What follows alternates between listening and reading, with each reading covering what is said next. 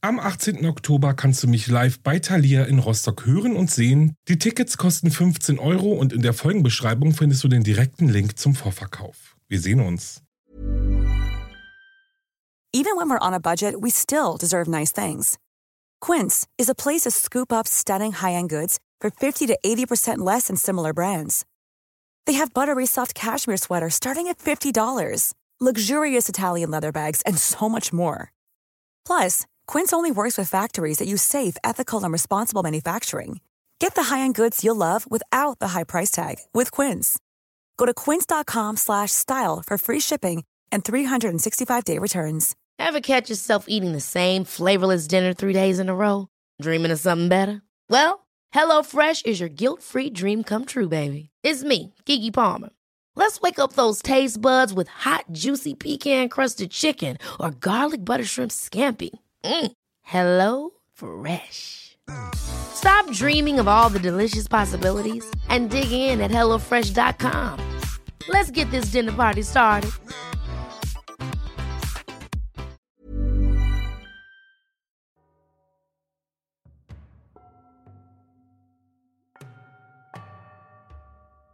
Hallo und herzlich willkommen zurück zu Wahre Verbrechen. Ich bin Alex, das ist mein Podcast und ich freue mich, dass ihr dabei seid. Willkommen auch zurück zum zweiten Teil dieses Falls. Und da ich mir ganz sicher bin, dass ihr es kaum erwarten könnt zu hören, wie es weitergeht, erspare ich euch dieses Mal das Intro. Hier aber noch ein kurzer Rückblick.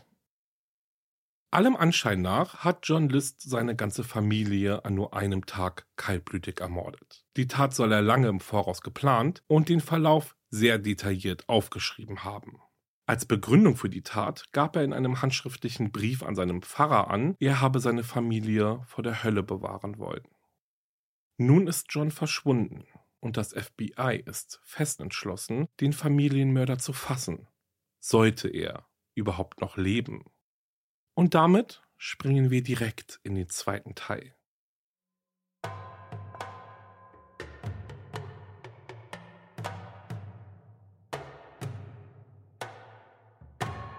John Emil List kam am 17. September 1925 in Bay City im Bundesstaat Michigan zur Welt. Sein Vater John Frederick war bei der Geburt des Jungen bereits 64 Jahre alt. Mutter Alma, 25 Jahre jünger als ihr Mann, mit dem sie zum Zeitpunkt der Geburt ihres Sohnes seit einem Jahr verheiratet gewesen war. Die Vorfahren des Ehepaares stammten aus Deutschland.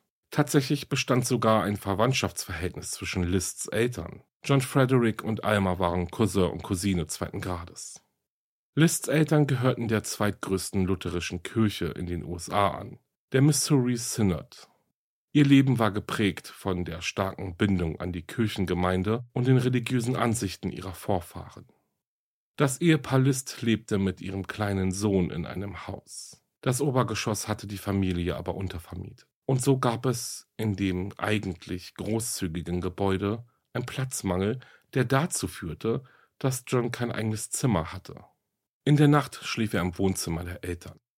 All das war für sich genommen in jener Zeit nicht ungewöhnlich.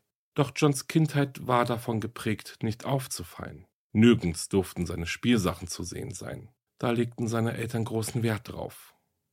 Außenstehenden drang sich der Eindruck auf, dass der Junge im Haus der Familie nicht auffallen durfte.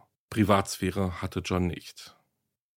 Johns Vater betrieb ein kleines Geschäft. Bei seinen Kunden und Nachbarn war der ältere Herr als wunderlicher Einzelgänger verschrien. Zu seinem Sohn baute der Mann keine Bindung auf. Eine Ursache dafür war sicherlich, dass der Vater nur wenig Zeit mit seinem Kind verbrachte. Die Erziehung überließ er seiner Frau Alma. Was sein Sohn in seiner Freizeit so trieb, interessierte den Geschäftsmann nicht. Nur in der Schule und vor allem in der Kirche musste sich John mehr als vorbildlich benehmen, und darauf achtete der Vater dann auch streng. Alma war das ganze Gegenteil ihres Mannes. Ständig schwirrte sie um ihren Sohn herum, verfolgte ihn auf Schritt und Tritt, immer in Sorge, ihr Kind könne sich verletzen oder woran auch immer erkranken. Die Mutter machte es sich zur Angewohnheit, ihren Sohn immer etwas zu dick für die jeweilige Witterung anzuziehen, damit er sich auf keinen Fall verkühlen konnte. Mit allen Mitteln versuchte die Frau ihren Sohn vor der Außenwelt zu beschützen. Sie verbat ihm, mit anderen Kindern zu spielen, und so konnte John keine Freundschaften aufbauen. Schon bald empfand der Junge die Außenwelt als einen bösen Ort, in dem jede Menge Gefahren auf ihn lauerten. Doch wenn seine Mutter mit ihm am Abend in der Bibel las, dann war die Welt für John in Ordnung. Ein Ritual, das Alma und ihr Sohn bis zu ihrer Ermordung fortführten. Die einzigen sozialen Kontakte, die der junge John List hatte, war mit seinen Kameraden während der Schulzeit oder mit den Mitgliedern der Kirchengemeinde. Sein Vater war in der Kirchengemeinde als Kirchenvorstand sehr angesehen, weil er mit der Verwaltung der Gemeindegelder äußerst gewissenhaft war. Alma wünschte sich, dass ihr Sohn eines Tages in die Fußstapfen seines Vaters treten würde. John war als Jugendlicher sehr schüchtern. Auf der Highschool konnte er dann aber wenigstens ein paar Freundschaften mit anderen Jungen schließen. Eine Freundin hatte er aber nie. Nachdem er die Highschool erfolgreich abgeschlossen hatte, lehnte er sich das erste Mal gegen seine Eltern auf. 1934 ging John freiwillig zur Armee, und das, obwohl Alma ihn anflehte, es nicht zu tun. Es war einer der wenigen Male, dass er sich gegen seine Eltern durchsetzte. John war ein Jahr lang bei der Armee, als sein Vater verstarb. Von ihm erbte er den Colt, mit dem er später seine Familie auslöschte. Die zweite Waffe, die List später bei dem Massenmord benutzte, besorgte er sich während des Zweiten Weltkrieges. Nachdem der Zweite Weltkrieg vorbei war, kehrte John zu seiner verwitweten Mutter Alma zurück. Sie drängte ihren Sohn, nun endlich eine Ausbildung zu machen, mit der er im Leben auch weiterkommen würde. Buchhalter sei doch ein toller Beruf, sagte sie. Eine angesehene und krisensichere Tätigkeit. Obwohl es nicht unbedingt Johns Vorstellung entsprach, folgte er dem Wunsch seiner Mutter und begann Betriebswirtschaft und Rechnungswesen an der Universität von Michigan zu studieren. Einmal im Monat besuchte seine Mutter Alma ihn dort. Die Treffen folgten immer einem festen Ablauf. Zunächst gingen die beiden gemeinsam essen, bevor sie den Gottesdienst besuchten. Im Anschluss gingen sie dann in Johns Unterkunft und lasen gemeinsam in der Bibel, bevor Alma und ihr Sohn über die Textstellen diskutierten und philosophierten. Mutter Alma platzte fast vor Stolz, als ihr Sohn das Studium mit dem Bachelor abschloss und dann sogar noch im Anschluss den Masterstudiengang erfolgreich absolvierte. John hatte gerade seine erste Arbeitsstelle angetreten da wurde der junge Mann vom Militär eingezogen. Der Koreakrieg war in vollem Gange und alle verfügbaren Kräfte wurden gebraucht. Doch John hatte Glück. Er musste nicht an die Front, sondern wurde in Virginia stationiert. Eines Abends beschlossen er und einige andere Soldaten zum Bowling zu gehen. Während des Spiels lernte er die attraktive Helen Morris Taylor kennen, seine spätere Ehefrau. Für John war es Liebe auf den ersten Blick. Helen war eine Kriegerwitwe und hatte eine neun Jahre alte Tochter. Sie fand John zwar nett, doch vor allem sorgte sie sich darum, wie sie ihre Tochter Brenda und sich mit der kleinen Witwenrente durchbringen sollte. Sie brauchte einen Mann an ihrer Seite, der ihr half, den Alltag zu bestreiten. Helen schätzte Johns Zuverlässigkeit, doch sie hasste es, wie sehr er sich von seiner Mutter beeinflussen ließ. Zumal Alma strikt gegen die Beziehung des jungen Paares war. Immerhin hatte die 24-Jährige das Kind eines anderen Mannes unter ihrem Herzen getragen. Und dann gehörte sie nicht mal der deutsch-lutherischen Kirche an. Alma lehnte Helen ab und ließ sie spüren, dass sie keine von ihnen war. Und schon gar nicht war sie es würdig, an der Seite ihres geliebten Sohnes leben zu dürfen. Helen hingegen wollte verhindern, dass sich Alma zwischen sie und John drängte. Und so soll sie behauptet haben, dass sie von John schwanger geworden sei. Für den jungen Mann stand fest, er will seine Freundin jetzt unbedingt heiraten, bevor ihr erstes gemeinsames Kind zur Welt kommen würde. Es war der 1. Dezember 1951, als sich Helen und John das Ja-Wort gaben. Nur kurz nach der Hochzeit stellte sich heraus, dass die junge Frau doch nicht schwanger war. Alma war sich sicher, dass Helen ihren Sohn in einen Hinterhalt gelockt hatte. Dass Helen bereits vor der Beziehung mit John einige Fehlgeburten verkraften musste, bezog Alma nicht in ihre Überlegungen mit ein. Sie verzieh John nie, dass er die in ihren Augen unwürdige Kriegerwitwe gegen ihren ausdrücklichen Rat geheiratet hatte.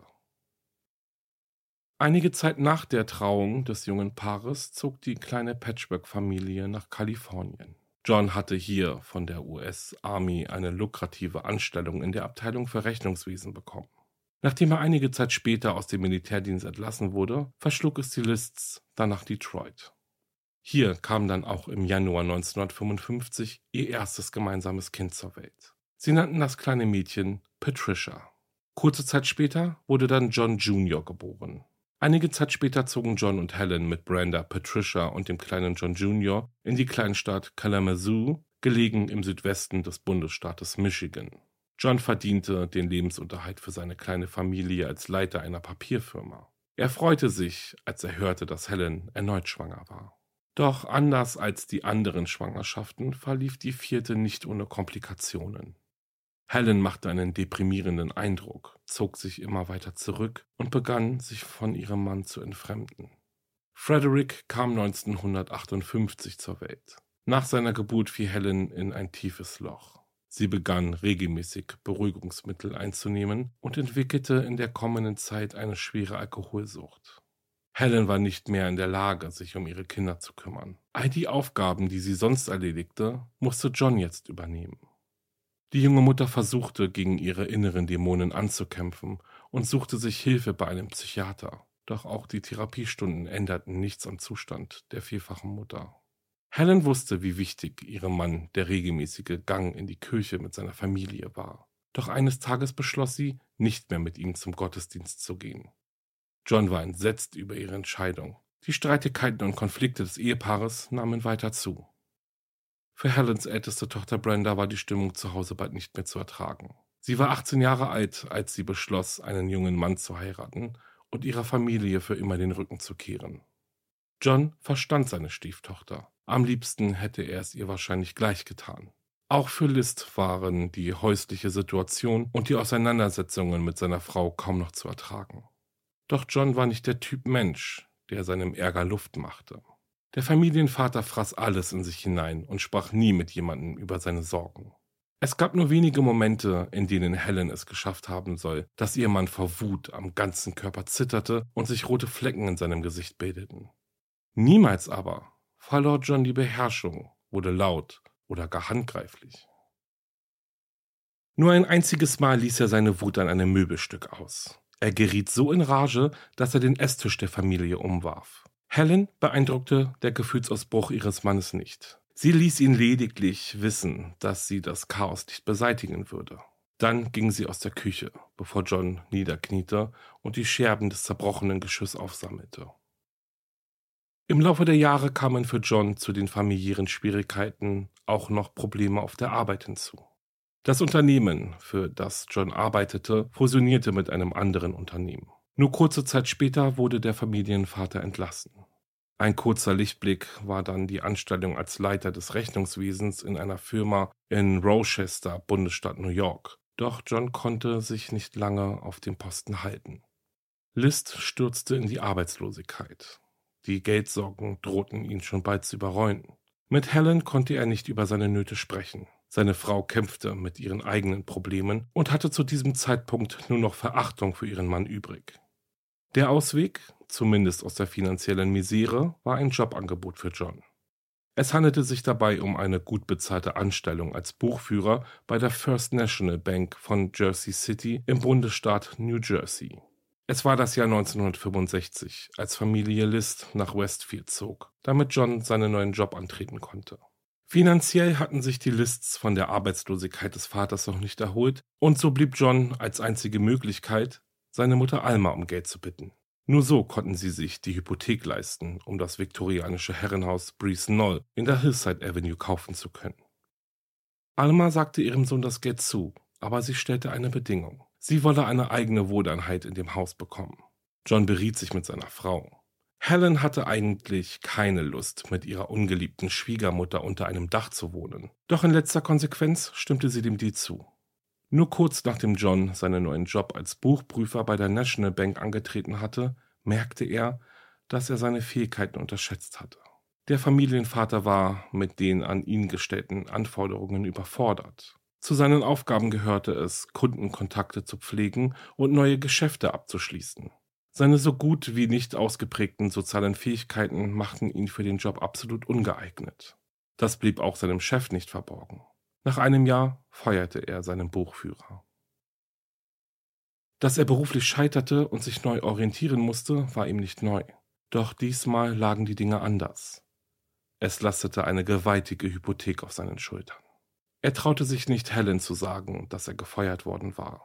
Ganze sechs Monate ging der Familienvater wie jeden Morgen in Anzug und Krawatte mit seiner Aktentasche unter dem Arm aus dem Haus. Doch statt zur National Bank ging er in ein Bahnhofsgebäude und vertrieb sich die Zeit mit Lesen, bis er wieder nach Hause gehen konnte. John war klar, dass seine Arbeitslosigkeit Helen auffallen würde, wenn er die anfallenden Rechnungen nicht beglich. Deshalb hob er regelmäßig Geld vom Konto seiner Mutter ab, auf das sie ihm mittlerweile Zugriff gewährt hatte. Alma ahnte nicht, dass sich John an ihren Rücklagen bediente. Als List seine Familie 1971 ermordete, war das Sparbuch seiner Mutter komplett leergeräumt. 200.000 Dollar hatte er in den vergangenen Monaten dort abgehoben. Nach sechs Monaten der Arbeitslosigkeit fand der Familienvater wieder eine Anstellung. Allerdings war der Job deutlich schlechter bezahlt und er hatte jeden Tag einen langen Arbeitsweg.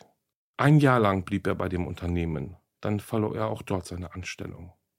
Er nahm eine weitere Hypothek auf, die seine drängenden Geldsorgen stillte. Doch die Entlastung war nur von kurzer Dauer. Im Jahr 1969 eröffnete ein Arzt dem Ehepaar, dass Helen an einer unheilbaren zerebralen Atrophie erkrankt war. Die Frau hatte sich mit der sexuell übertragbaren bakteriellen Infektion Syphilis infiziert. Die Erkrankung ist heute im frühen Stadium mit Antibiotikum gut zu heilen. Doch im Fall von Helen führte übermäßiger Tabletten- und Alkoholmissbrauch zu ihrem raschen körperlichen und geistigen Verfall. Der behandelnde Arzt riet John, seine Ehefrau in ein Pflegeheim zu geben und sie dort versorgen zu lassen. Doch der damals 44-Jährige lehnte den Vorschlag des Mediziners ab. Er wollte Helen lieber zu Hause pflegen. Um sich von all seinen Sorgen abzulenken, flüchtete John in seine Hobbys. Er studierte Lektüren über Waffen, verschlang Bücher über wahre Kriminalfälle und liebte Strategiespiele. Während ihrer Recherchen zu John List stießen die FBI-Ermittler auf ein Postfach, das List eigens eröffnete, um sich pornografische Heftchen zusenden zu lassen.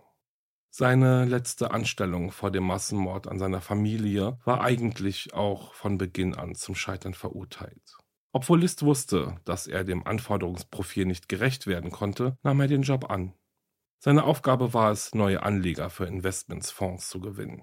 Allerdings lief das alles auf Provisionsbasis. John hatte einfach kein Talent und keine soziale Kompetenz, um in dem Job zu bestehen. So erklärten sich den FBI-Ermittlern dann auch die geringen Einnahmen von nur 5000 Dollar im Jahr vor den Morden. Helen ließ ihr schlechter Gesundheitszustand immer verbitterter werden. Um vor den bissigen Kommentaren seiner Frau zu fliehen, schlief John fortan in einem anderen Schlafzimmer des Hauses. Doch nicht nur die Beziehung zu seiner Frau war praktisch nicht mehr existent. John merkte, wie ihm die Kontrolle über seine Kinder entglitt. Die Teenager, mittlerweile alle drei in der Pubertät, lehnten sich immer öfter gegen ihren Vater auf und missachteten seine strengen Regeln. Vor allem die älteste, Patricia, testete ihre Grenzen aus. Sie probierte Drogen und soll am okkulten Ritualen teilgenommen haben. Auch der moderne Kleidungsstil des Mädchens und die Interesse am Theaterspielen waren ihrem Vater ein Dorn im Auge. In seinem Geständnis an den Pfarrer Rehwinkel beschrieb John, wie Patricia im September 1971 nachts allein mit einer Zigarette in der Hand auf der Straße von Westfield von einem Streifenwagen aufgelesen und nach Hause gebracht wurde. Einen offiziellen Bericht über den Vorfall konnten die FBI-Ermittler allerdings nicht finden. Seine Frau hatte List schon längst aufgegeben. Er glaubte, Helen sei verloren. Doch auch seine älteste Tochter war drauf und dran, so glaubte der Familienvater, sich ebenfalls einen Platz in der Hölle zu sichern. Das wollte der gläubige Christ mit allen Mitteln verhindern. Irgendwann zu dieser Zeit also etwa ab August, September 1971, so vermuteten die FBI-Ermittler, muss der Plan in John gereift sein, seine Familienmitglieder zu töten. Vier Tage vor den Morden bat John List die Familie, sich in der Küche des Hauses zu versammeln. Mit ernster Miene erklärte er ihnen, dass es wichtig sei, sich auf den Tod vorzubereiten. Er wollte von ihnen wissen, ob sie lieber begraben oder verbrannt werden wollten. Patricia hatte wohl eine unheilvolle Vorahnung. Das lässt zumindest die Bitte gegenüber Ed Iliano vermuten, dass er die Polizei rufen solle, falls ihr Vater behauptet, dass die Familie verreisen wolle. Während die FBI-Ermittler fieberhaft nach John List fahndeten, wurden seine Opfer bestattet. Almas Leiche wurde nach Michigan überführt und dort in ihrem Heimatort beerdigt. Mutter und Schwester von Helen bestanden darauf, dass sie und die Kinder eine Erdbestattung bekommen. Da John seine Familie heruntergewirtschaftet und das letzte Geld vor seiner Flucht vom Konto abgehoben hatte, reichte es nur für ein sogenanntes Armenbegräbnis in den günstigsten Särgen. Helen und ihre Kinder Patricia, Frederick und John Jr. wurden auf dem Fairview Cemetery in Westfield bestattet. Einige Zivilbeamten beobachteten die Trauerfeier in der Hoffnung, dass vielleicht auch der Massenmörder zur Beerdigung seiner Opfer kommt. Doch den Gefallen tat John List den Ermittlern nicht. Nachdem die Ermittler das Haus der Lists gründlich durchsucht hatten, stand fest, dass der Flüchtige seinen Reisepass mitgenommen hatte. Die Kriminalisten mussten also davon ausgehen, dass der Gesuchte sich ins Ausland abgesetzt hatte. Hundertfach wurde ein Fahndungsplakat nach List gedruckt. Die Öffentlichkeit wurde auf besondere Merkmale des Gesuchten aufmerksam gemacht. Zum Beispiel habe der Flüchtling eine Narbe hinter seinem rechten Ohr. So war dort auch zu lesen, dass List an Hämorrhoiden litt, stark kurzsichtig war und eine Brille trug. Deshalb entschieden die Ermittler, die Fahndungsplakate auch in Apotheken und bei Augenärzten zu verteilen. Doch ihre Bemühungen blieben ohne Erfolg. Es gingen keine Hinweise aus der Bevölkerung ein. Am 30. August 1972, neun Monate nach den brutalen Morden, stand das Herrenhaus Briesnoll lichterloh in Flammen. Das Gebäude brannte bis auf seine Grundmauern nieder. Die polizeilichen Ermittlungen ergaben, dass das Feuer eindeutig durch eine Brandstiftung ausgelöst wurde. Der Täter konnte allerdings nie ausfindig gemacht werden. Doch gehen wir nochmal zurück zum 10. November 1971, ein Tag nach den Morden, nachdem List Westfield für immer verließ. Wo ging der Mann hin? Nachdem er alle Vorbereitungen getroffen hatte und die Tür von Breeze Knoll für immer hinter sich geschlossen hatte, fuhr er zum JFK Airport und stellte sein Auto auf dem Langzeitparkplatz ab, wo das Fahrzeug dann später ja auch gefunden wurde. Doch List nahm tatsächlich keinen Flug. Er bestieg einen Zug, mit dem er nach Michigan fuhr. Dort stieg er in einen anderen Zug, der ihn nach Denver in Colorado brachte. Dort angekommen, mietete er sich ein Wohnmobil. Die ersten zwei Wochen nach seiner Flucht rechnete List täglich mit dem Zugriff der Polizei und seiner Festnahme. Doch es geschah nichts. Langsam wurde ihm klar, dass sein Plan aufgegangen war. List genoss das Gefühl, ein freier Mann zu sein und freundete sich schnell mit dem Gedanken an, dass er sich nun ein neues, ein besseres Leben aufbauen konnte. Zunächst änderte List seinen Namen. Er nannte sich fortan Robert P. Clark, List hatte damals an seiner Universität einen Kommilitonen, der Robert P. Clark hieß. Vielleicht ließ er sich dadurch inspirieren. Der echte Clark erzählte später, dass er sich nicht daran erinnern könne, jemals mit dem Massenmörder in engerem Kontakt gestanden zu haben. List legte sich auch eine gefälschte Sozialversicherungsnummer zu. In den USA hat die Sozialversicherungsnummer für die Behörden eine ähnliche Bedeutung wie bei uns der Personalausweis. Mit der Fälschung konnte sich List überall als Robert P. Clark legitimieren.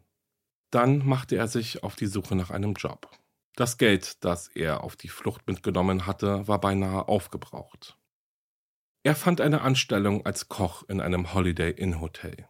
Einige Wochen später mietete der Flüchtige eine bezahlbare Unterkunft in einer kleinen Gemeinde namens The Pinery, gelegen am Rande von Denver im US-Bundesstaat Colorado, rund 2600 Kilometer von Westfield entfernt.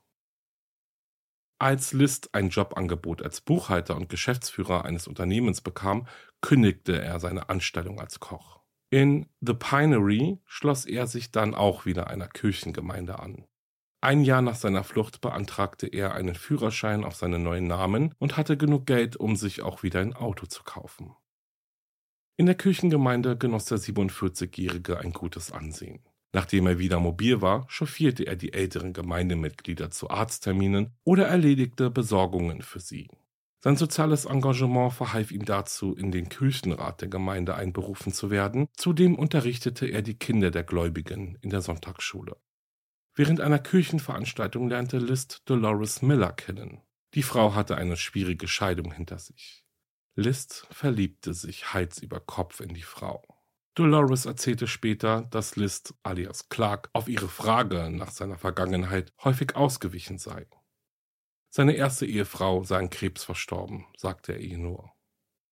Im Jahr 1985, List war jetzt 60 Jahre alt, heiratete er Dolores Miller. In den Jahren nach den Morden hatte sich auch Lists Einstellung zum stetigen Wandel der Gesellschaft verändert. Der Mann erkannte, dass Veränderungen nicht nur schlecht sein müssen, sondern auch neue Chancen bedeuten konnten. Statt Anzug und Krawatte trug er nun auch häufiger mal ein T-Shirt unter seinem geöffneten Hemd, Jeanshosen und Turnschuhe. Dolores konnte ihn sogar dazu überreden, an einem Square Dance Kurs teilzunehmen. Noch vor wenigen Jahren wäre so etwas für List undenkbar gewesen. Zunächst schienen die Dinge für den Massenmörder gut zu laufen. Doch dann begann die Vergangenheit sich zu wiederholen. List verlor seinen gut bezahlten Job als Buchhalter und Geschäftsführer.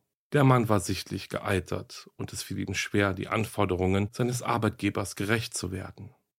Der Jobverlust war ein herber Schlag für List. Doch noch mehr traf ihn die Entscheidung des Kirchenrates, dass er seinen Posten als Lehrer in der Sonntagsschule aufgeben sollte. Einige Eltern hatten sich beschwert, dass er viel zu streng mit den Kindern umgehe. List war mittlerweile 65 Jahre alt, doch er beschloss, sich nicht unterkriegen zu lassen. Die Lage am Arbeitsmarkt war angespannt und John wusste, dass er aufgrund seines Alters als schwer vermittelbar galt. Deshalb fasste er einen Entschluss. List wollte sich als Finanzberater selbstständig machen. Etwa zu der Zeit, als sich der 65-Jährige selbstständig machen wollte, erlebte das Viertel, in dem er mit seiner Frau Dolores wohnte, einen negativen Wandel. Der Wert ihres Hauses sank rapide. Seltsame Zeitgenossen schlichen durch die Straßen. Die Kriminalitätsrate stieg an. Eines Morgens entdeckte das schockierte Ehepaar ihren Hund tot im Garten. Ein vorbeilaufender Unbekannter hatte das Tier aus einer Laune heraus erschlagen. Dolores wollte unbedingt die Gegend verlassen, woanders hinziehen. Doch ihnen fehlten die finanziellen Mittel für einen Umzug. Dolores wurde mit jedem Tag, den sie in der Stadt blieb, unglücklicher. Das wirkte sich auch auf das Verhältnis zu ihrem Ehemann aus. Immer öfter drängte sich der Gedanke auf, dass sie Robert P. Clark niemals hätte heiraten sollen. Schon bald sprach sie davon, sich von ihm scheiden zu lassen. Etwa zu der Zeit, als die Ehe mit Dolores drohte in die Brüche zu gehen, freundete sich List mit seiner Nachbarin Wanda Flannery an. Die beiden führten oft lange und tiefgründige Gespräche. John baute Vertrauen zu Wanda auf. Bei ihr konnte er sein Herz ausschütten. Doch die Freundschaft zwischen John und Wanda war nicht von langer Dauer. Im Februar 1987 blätterte Wanda in der World Weekly News ihrer liebsten Boulevardzeitung. Dort entdeckte die Frau das Foto eines Mannes, der ihrem Nachbarn Robert B. Clark verblüffend ähnlich sah. Nur, dass der Mann auf dem Foto John List hieß. Unter dem Foto las er den dazugehörigen Artikel. Das Bild zeigte einen Massenmörder, der 1971 seine ganze Familie in Westfield auslöschte. Wanda konnte ihren Augen kaum trauen, als sie zu dem Abschnitt über die Verhaltensweisen und besonderen Merkmale des Gesuchten kam. List war Buchhalter und zeichnete sich durch häufige Jobwechsel auf, genau wie ihr Nachbar. Auch trug Clark eine starke Brille und Wanda hatte hinter seinem rechten Ohr eine Narbe bemerkt. Genauso wie John List sie hatte. Die Frau konnte es nicht glauben. Sollte ihr Nachbar, der ihr zu einem engen Freund geworden war, etwa ein eiskalter Killer sein? Small details are big surfaces. Tight corners are odd shapes. Flat, rounded, textured or tall. Whatever your next project, there's a spray paint pattern that's just right. Because Rust new Custom Spray 5 in 1 gives you control with five different spray patterns. So you can tackle nooks, crannies, edges, and curves without worrying about drips, runs, uneven coverage, or anything else. Custom Spray 5 in 1. Only from Rust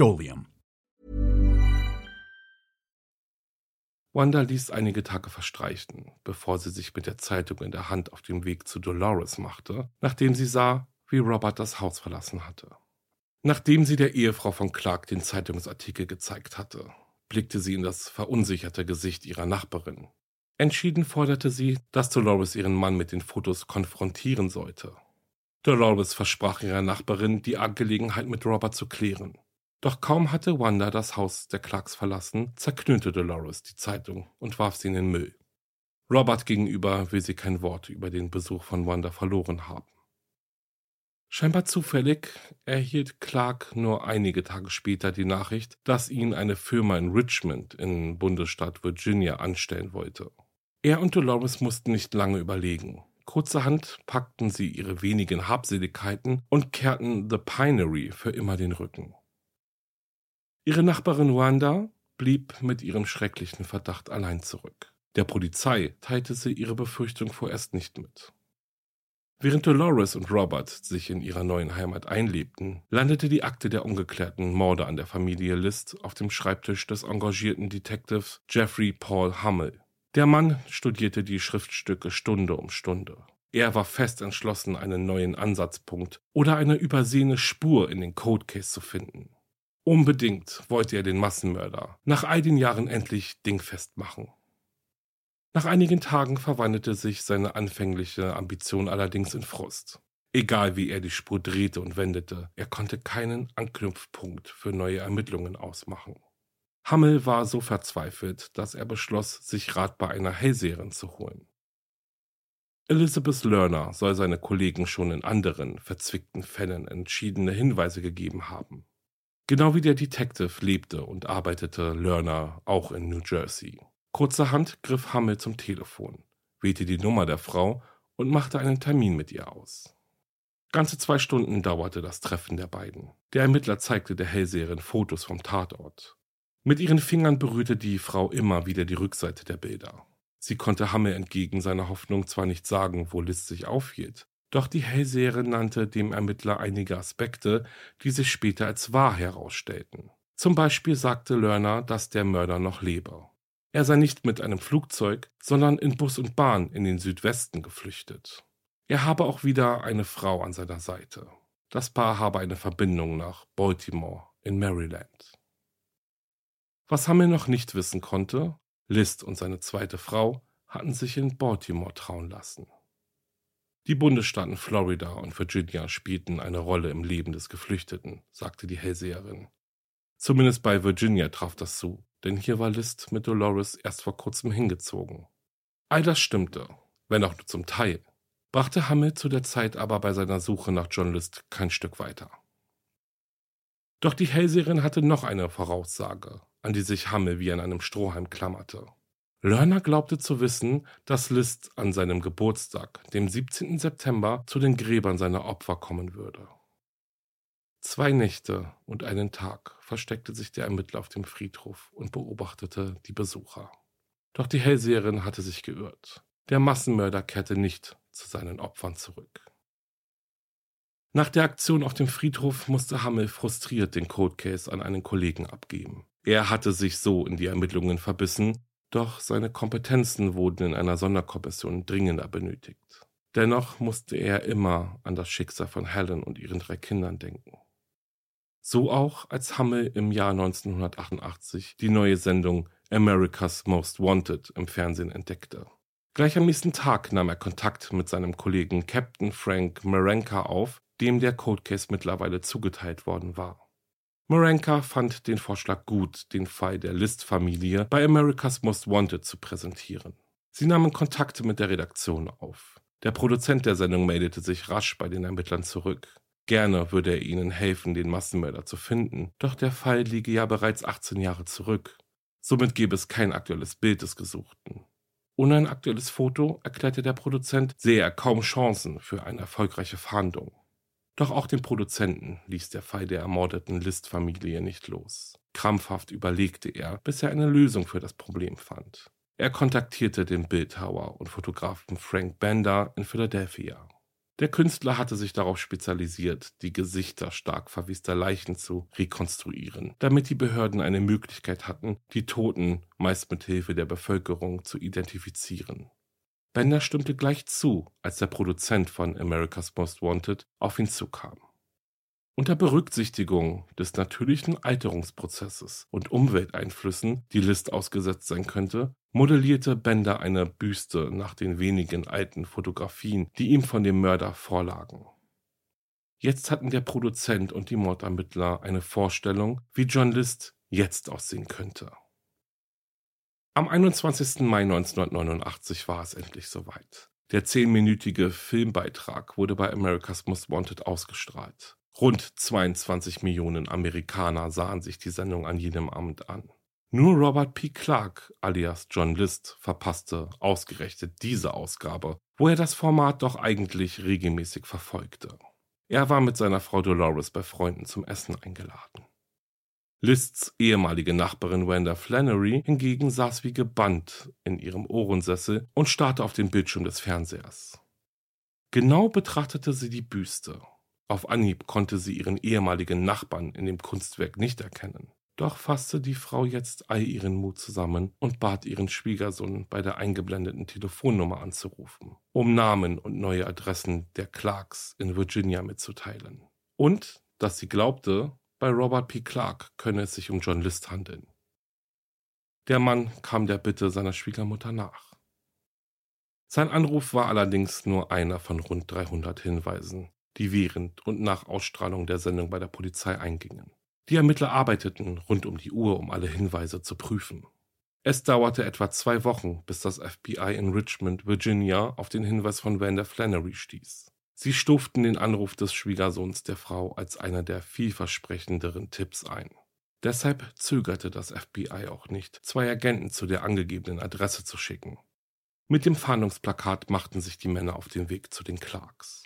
Als sie an der Haustür des Ehepaars klingelten, öffnete ihnen Dolores. Sie hielten der perplexen Frau das Fahndungsplakat hin und fragten, ob ihr der Gesuchte bekannt vorkomme. Der Mann auf dem Foto habe Ähnlichkeit mit ihrem Ehemann. Aber, so versicherte sie, er könne das unmöglich sein. Die FBI-Agenten baten die Frau, ihnen ein aktuelles Foto von Robert zu geben. Dolores reichte ihnen ihr Hochzeitsfoto. Den Ermittlern genügte ein Blick. Beide waren sich sicher. Robert P. Clark ist der gesuchte Mörder John List. Die Männer stellten der älteren Dame eine Menge Fragen über ihren Mann. Woher Robert stamme, was er beruflich mache, ob er Narben an seinem Körper habe. Dolores war kooperativ und beantwortete den FBI-Agenten ihre Fragen so gut wie möglich. Am Ende des Gesprächs hatte sich für die Ermittler Puzzlestück für Puzzlestück aneinandergefügt.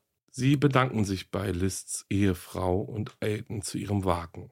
Die Agenten berieten sich über Funk mit ihren Kollegen und entschlossen, gemeinsam als Truppe zu Clarks Arbeitsplatz zu fahren. Die FBI-Agenten betraten das Bürogebäude und brauchten nur wenige Sekunden, um ihren gesuchten Mann auszumachen. Der stand gerade am Kopierer und war mit einem Papierstapel beschäftigt. Zielstrebig gingen die Ermittler auf den Angestellten zu und stellten sich vor. Sie baten Robert P. Clark, sich ihnen gegenüber auszuweisen. Doch noch bevor der Mann seinen Ausweis aus seiner Geldbörse kramen konnte, ging ein FBI-Agent direkt zum Angriff über. Ob er John Emil List sei, fragte der Ermittler. Der Mann mit der Halbglatze und der dicken Brille verzog keine Miene, als er die Frage des Agenten direkt mit einem entschiedenen Nein beantwortete. Doch die Ermittler ließen sich von der Reaktion ihres Verdächtigen nicht aufs Glatteis führen. Sie nahmen den älteren Mann fest und brachten ihn auf die zuständige Polizeidienststelle. Dort angekommen wurde dem Festgenommenen direkt seine Fingerabdrücke abgenommen. Während ihrer Ermittlungen war es den Polizisten gelungen, die Fingerabdrücke von dem gesuchten Mörder aus dessen Militärakte zu besorgen. Jetzt mussten sie diese nur noch mit den Fingerabdrücken von Clark abgleichen. Kurze Zeit später stand es dann endlich fest. Bei Robert P. Clark handelte es sich um John Emil List. Dieser bestritt jedoch weiterhin beharrlich, dass er der Gesuchte sei. Alle Prozessbeteiligten waren erstaunt, dass List trotz der erdrückenden Beweislast bei seiner ersten Anhörung wegen fünffachen Mordes vor Gericht auf nicht schuldig plädierte. Auch war es eine Überraschung, dass der 63-Jährige seiner Überstellung nach New Jersey ohne weiteres zustimmte. Damit hatte niemand gerechnet. Es war klar, dass nicht mal der beste Anwalt der Welt den Angeklagten rausboxen könnte. Doch wenn der Prozess in New Jersey und nicht in Virginia stattfand, dann waren die Aussichten für List nochmals erheblich schlechter. Bei New Jerseys Bevölkerung hatte sich der grausame Mord an der Familie ins Gedächtnis gebrannt. Erst neun Monate nach seiner Verhaftung, am 19. Februar 1990, gab der mittlerweile 63-jährige alte Mann zu, was die Ermittler aufgrund der Fingerabdrücke schon längst wussten. Er war John Emil List. Für seinen Anwalt bedeutete das, dass sein Mandant mit nur einem Satz seine mühsam zurechtgelegte Verteidigungsstrategie zunichte machte. Lists Verteidiger wollte das schriftliche Geständnis des Mannes aus dem Jahre 1971 nutzen. Er beauftragte einen Sachverständigen. Mit dessen Hilfe wollte der Jurist nachweisen, dass sein Mandant an einer zwanghaften Persönlichkeitsstörung litt und damit nicht oder nur eingeschränkt schuldfähig war. Der Anwalt wollte den Geschworenen glaubhaft machen, dass List damals wegen seiner zwanghaften Persönlichkeitsstörung gar nicht anders habe handeln können. List sei zum Zeitpunkt der Morde wirklich davon überzeugt gewesen, dass ein von Gott abgewandtes Leben keinen Wert habe. Die Angst, dass Gott seiner sündigen Familie den Weg in das Paradies verwehren könnte, habe das Fühlen und Denken des Mannes bestimmt. Nach Lists Meinung habe er seine Familie nur vor der Hölle bewahren können, indem er sie tötete, denn ansonsten hätten sie ja weiter Sünden begangen.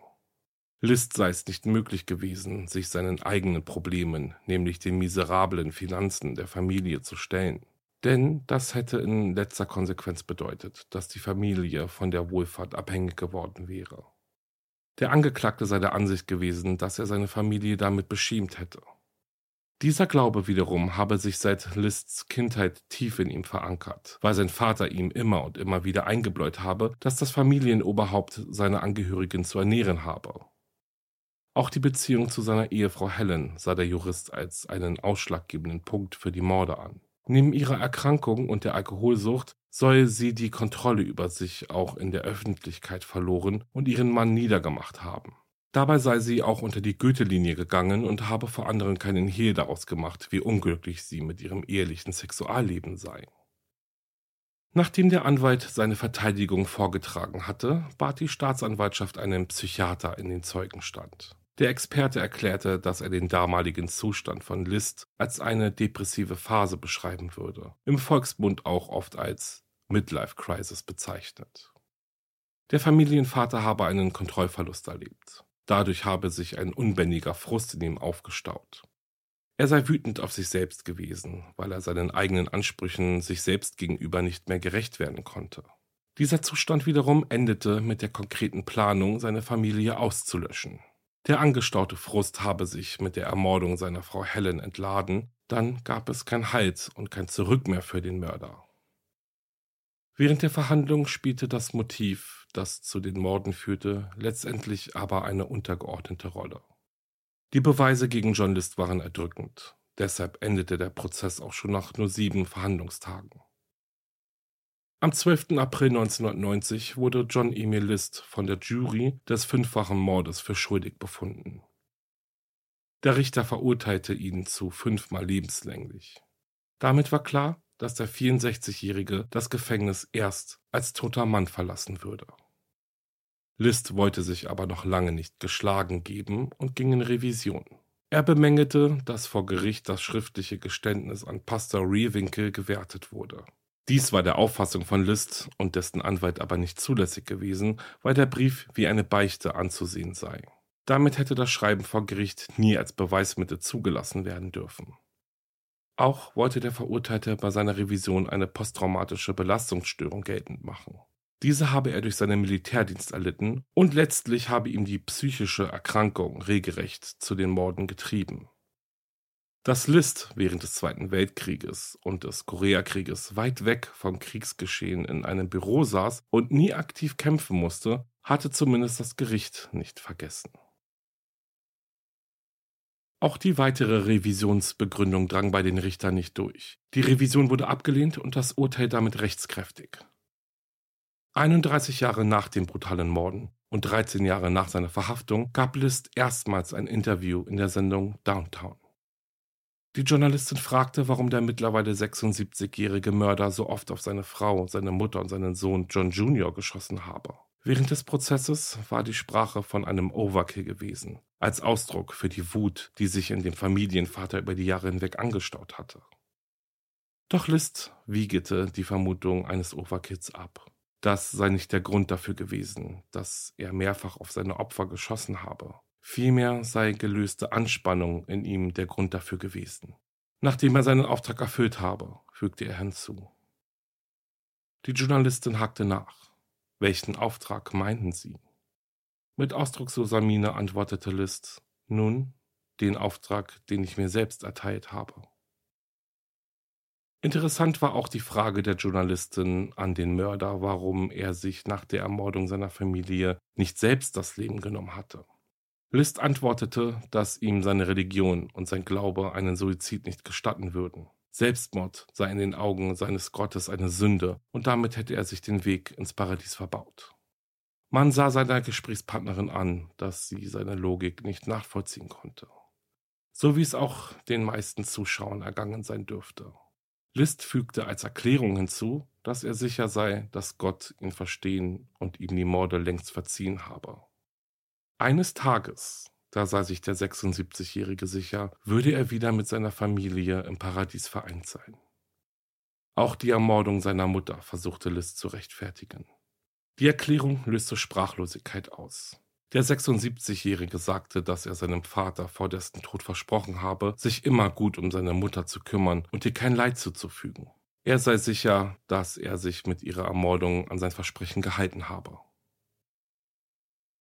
Das Fernsehinterview löste in der Bevölkerung Kontroversen aus. Die einen glaubten, dass der Mörder seine Taten bereue. Andere wiederum waren sicher, dass List die Morde weder leid täten, noch dass er traurig war, da seine Familienmitglieder nicht mehr bei ihm waren. Während seiner Haft geriet List sogar in den Verdacht, der mysteriöse D.B. Cooper zu sein, der 1972 ein Flugzeug entführte und mit der Lösegeldsumme von Behörden entkommen war. Das FBI konnte den Verdacht gegen List jedoch nicht erhärten. Sie hielten es nach ihren Ermittlungen für ausgeschlossen, dass List, der seine gesamte Familie ermordet hatte, auch der geheimnisvolle D.B. Cooper war. Am 21. März 2008 starb John Emil List im Alter von 82 Jahren im Gefängnis.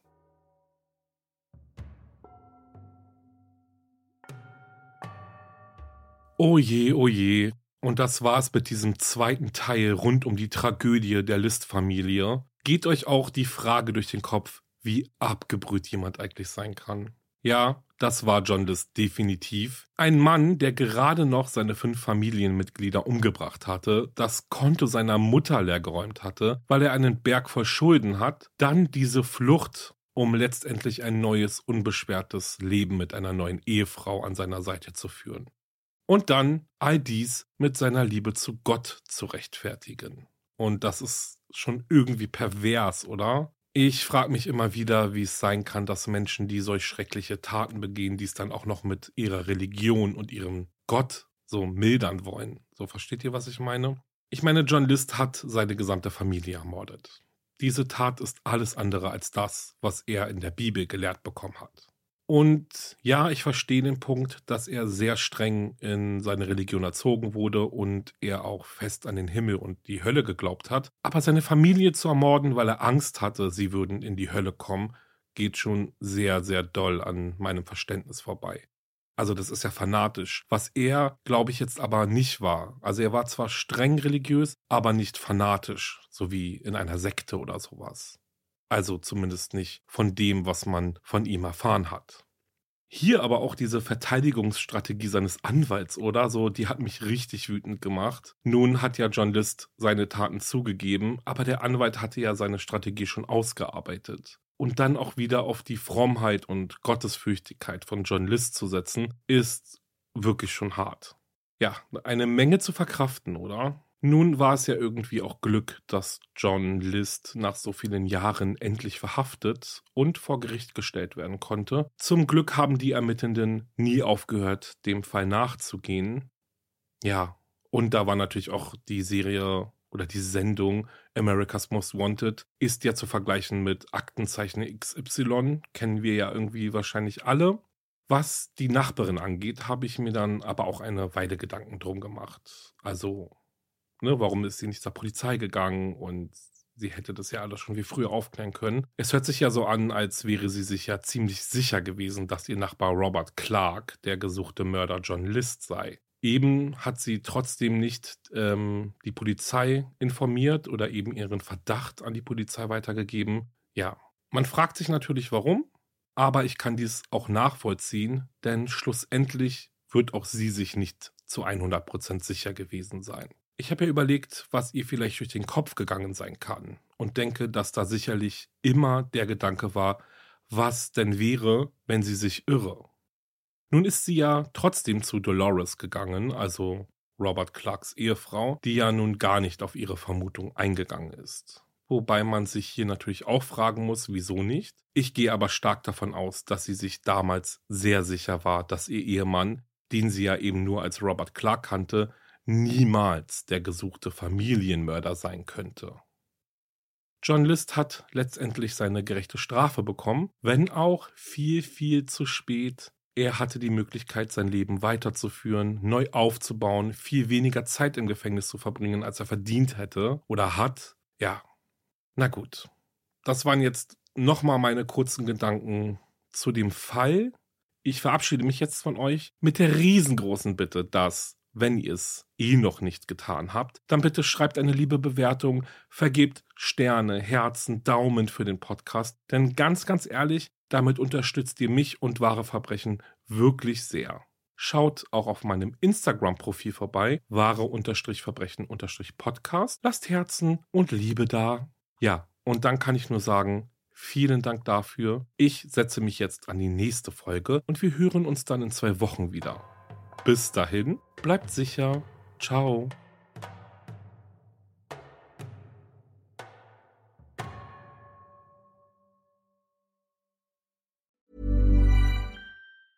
Ever catch yourself eating the same flavorless dinner three days in a row? Dreaming of something better? Well, HelloFresh is your guilt-free dream come true, baby. It's me, Kiki Palmer.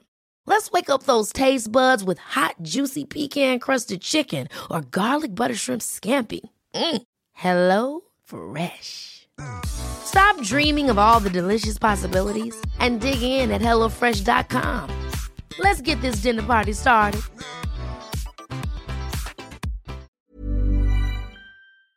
Höre jetzt die vierte und alle anderen Staffeln meines True Crime Podcasts Steigt nicht ein, exklusiv auf Podimo. Alle Infos findest du in der Folgenbeschreibung.